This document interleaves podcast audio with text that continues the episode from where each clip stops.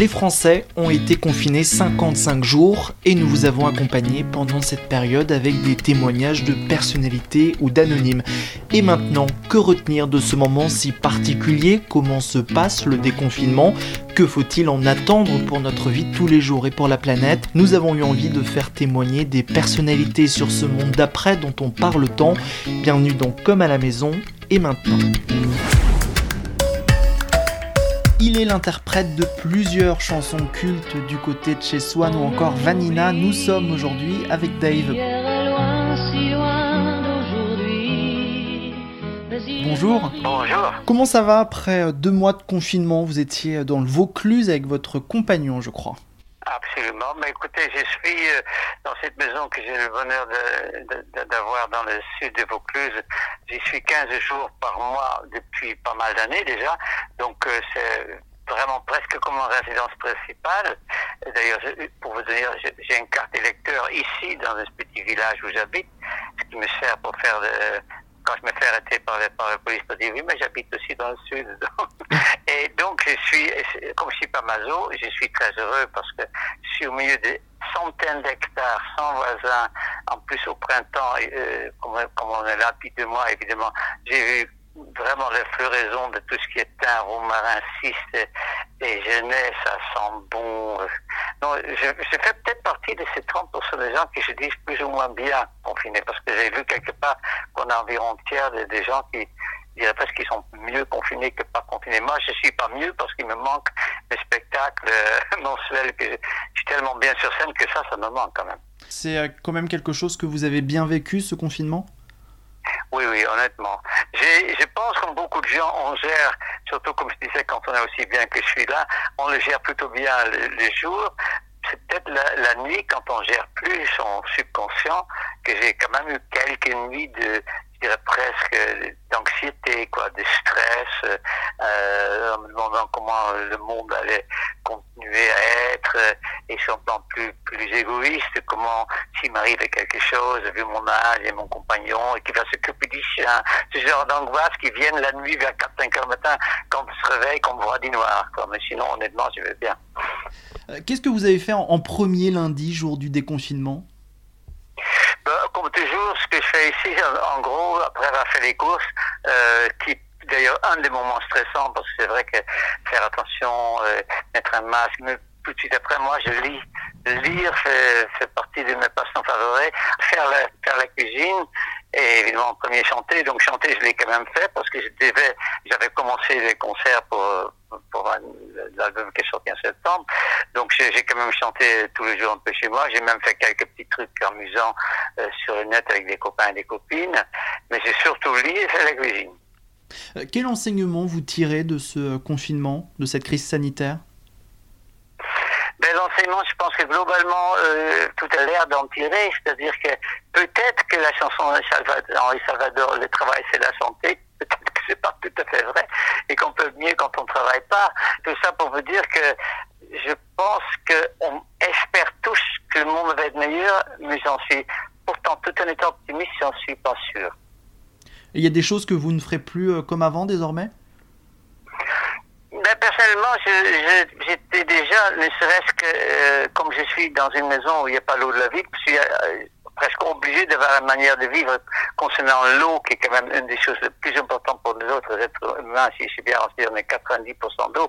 Donc, je n'ai pas d'eau, donc je fais très attention. Et quand j'ai des copains ou des, amis, eux, à la maison, je leur dis de, de faire comme faisait ma mère qui était d'une famille pauvre, de, de mettre la douche, de l'arrêter, de se et de se rincer. C'est un exemple. Et quand on se brosse les dents, ne pas laisser couler l'eau, pareil quand on se rase. Donc je suis déjà un écolo dans la pratique, tout en étant... Euh, disons, si je devais voter, ce que je fais pas parce que je suis hollandais, je vote que pour les municipales, mais pas pour tout ce qui nationale, je voterais plutôt pour un parti animalier, qui existe d'ailleurs, parce que il y a tellement l'impression que le, monde sera mieux sans les êtres humains dont je fais partie évidemment, que toute la nature n'a pas vraiment besoin de nous. Et pour le dire j'ai même presque l'impression que sont plus, qu'on est plutôt des parasites plutôt négatifs sur, ce, sur notre terre qu'on aime tant. Alors vous parliez à l'instant de votre euh, pays natal, vous avez regardé un peu justement comment ça se passait aux Pays-Bas. Ils ont opté pour euh, ce qu'ils appellent un confinement intelligent. On encourageait la population à ne pas sortir plutôt qu'interdire. Oui, euh, oui, c'est un peu que pas mal de pays nordiques ont, pris cette attitude, comme la Suède, et globalement, quand on regarde les résultats, ce n'est pas, disons, tellement moins bien, ni tellement mieux. Euh, il est possible, je ne veux pas être chauvin, puis je suis quand même en France et terriblement francisé, je suis là depuis 55 ans. Hein. J'ai quand même, euh, ma mentalité est, est, quand même formée dans ces premiers 20 ans.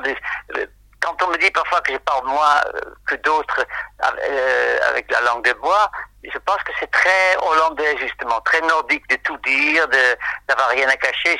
On, on, peut tout dire et, et le latin est peut-être plus tenté à cacher plus de choses. Donc, je me méfie des déclarations sans connaître bien le dossier. Donc, j'ai pas tous les chiffres en tête pour savoir si c'était vraiment mieux. Euh, disons que je trouve la démarche euh, mieux. Faut-il encore savoir si, le, si. Je veux donner un exemple. Hier, je suis allé faire mes courses que j'essaye de faire une fois par semaine et il y avait dans le magasin qui était une petite grande surface, pour être très clair, un magasin U, euh, il y avait un monsieur d'une soixantaine d'années, je pense, qui a pris en main trois, quatre melons, les a reniflés, chose que je conçois, non masqués, etc. Et c'est un exemple. Tu fais ça aux Pays-Bas, il y a toujours quelqu'un qui va dire, oh, oh, ça va pas, non? Et là, personne n'ose rien dire. Et, je trouve dommage qu'on ne rende pas le masque obligatoire, même dans ce, ce magasin, quoi puisque justement, on manque d'autodiscipline. Quand je dis oh, je me mets dans le tas, hein. sauf que moi, je le mets quand même. Cette pandémie a aussi exacerbé une autre crise, celle de l'écologie. Ben oui, les gens ont compris que les deux sont liés. C'est-à-dire que euh, je suis carnivore, hein, et je vis avec un, végétarien, et, je pense que quelque part, nous autres carnivores sommes un petit peu responsables aussi de tout ce qui se passe. Et quand euh, on vous savez, comme tout le monde, je reçois beaucoup de petites séquences euh, d'animaux euh, sur le net. Et j'en ai vu un avec un monsieur qui est très très ami avec des tigres, des lions, des singes, qui, traite comme si c'était son chien, son chat. Et, et, c'est extrêmement émouvant. Et j'ai dit, moi je ne mérite pas ça, parce que quand je vois un agneau dans le champ, je, je me dis, tiens, une heure et demie au four avec un peu d'ail, ça sera bon. Donc je suis très mauvais moi aussi. Vous pensez que cette crise va faire changer la mentalité des gens en termes d'écologie? Ah, j'ai presque envie de dire et vous, mais je sais que c'est pas comme ça qu'on répond à un journaliste, mais, je l'espère, mais je peux pas, je ne le confirme pas, je ne l'affirme pas. J'ai quand même l'impression que quelque part il y a une prise de conscience. Est-ce qu'il va durer? Je ne sais pas. Vous savez, là où je suis, donc dans, les collines où je suis, il y a un, chemin des pompiers par lesquels je peux donc passer pour, monter dans ma maison qui est à 300 mètres. Et déjà, depuis trois jours, il y a de nouveau des papiers, des McDo qui est en bas, des, trucs. Bon, je connais en gros le profil des gens qui font ça. C'est des jeunes, mais c'est pas parce que c'est des jeunes, c'est parce que leurs parents ne les ont pas élevés. Alors, est-ce, je dis, merde, ils ont rien compris, ça en fait partie. C'est dans les petites choses comme ça qu'on commence à être écolo, quoi. alors, je, je me pose la question sur ce sujet de l'écologie, justement, les, Pays-Bas sont en avance, on peut s'en inspirer. Ah, ça c'est sûr. Les Pays-Bas, l'Allemagne, euh, c'est le premier pays euh, euh, où il y avait des magasins bio, il y avait des, on était conscient, essaie de, avant, à quoi ça tient? Je ne sais pas trop je suis très francisé, hein, très latinisé, si c'est le mot. Moi, je, mais je, suis assez fier, sans que ce soit chauvin, parce que j'ai quand même le cul entre deux chaises, en effet, de, cette avance qu'ils ont à même des sujets. Euh, pour vous citer, très souvent, maintenant c'est un peu calmé évidemment, mais très souvent quand un journaliste m'appelait, c'était pour parler de, vente, libre-vente euh, aux Pays-Bas des hachis, le fait que l'euthanasie soit euh, tolérée, euh, qu'il y a des décennies qu'il n'y a plus aucun problème pour être gay aux Pays-Bas. comment ça s'explique, ces, progrès qu'ils ont intellectuels? Je ne sais pas trop. Je ne suis pas depuis trop longtemps. Alors vous avez un, premier week-end de déconfinement bien chargé avec notamment votre participation à l'Eurovision samedi soir, une version confinée sans compétition. Qu'est-ce que vous allez faire? Alors, si j'ai bien compris, donc euh, il y aura donc ces 41 pays qui participent qui participaient et qui participent donc cette fois-ci à cette émission, qui d'ailleurs sera répétée dans un an, parce que euh, je, suis bien enseigné, je crois, on me dit que l'année prochaine, l'Eurovision va de nouveau avoir lieu aux Pays-Bas. Et pas très précis, à Rotterdam, où il y a une salle que j'ai fait comme chanteur qui s'appelle Ahoy, une grande, grande salle. Et euh, donc cette fois-ci, les pays envoient en fait euh, un petit bout du clip qu'ils avaient préparé de la chanson. Donc les chanteurs sont pas là en live, en direct. Donc il y a une minute avec quand même des petits, je pense, des petites séquences sur les pays en question, un peu comme on, fait tous les ans sur l'Eurovision, on va dire normale. Euh, et, donc présenté à partir de Paris par Stéphane Bern, mais comme tous les pays auront des moments à eux qui vont pas être très longs, un, euh, un petit bout en direct de Paris au début. Plus loin dans l'émission, il y aura des anciens commentateurs dont je fais partie et en plus, j'ai donc une deuxième raison pour être là parce que je suis hollandais, et une troisième parce que j'ai participé aux présélections aux Pays-Bas en 1969, ce qui ne rajeunit pas, euh, pour faire l'Eurovision. Donc vous êtes euh, content euh, d'y participer samedi soir? Amusant. J'ai fait partie de, de ces parties de la population qui regarde l'Eurovision avec un peu au xème degré, quand même, je dis même pas seconde, au xème degré, euh, pour bien les critiquer. D'ailleurs, quand je l'ai commenté avec Marc-Olivier Fosel deux années de suite, dans mes souvenirs, on ressemble un peu aux deux vieux dans le Moped Show en disant du mal de tout le monde, avec un minimum d'humour, j'espère. En tout cas, c'est un très bon souvenir. Et dimanche, ça sera la journée internationale contre l'homophobie. Vous avez participé à un clip vidéo pour Urgence Homophobie. Oui, vous avez tout, absolument. Bah oui, évidemment.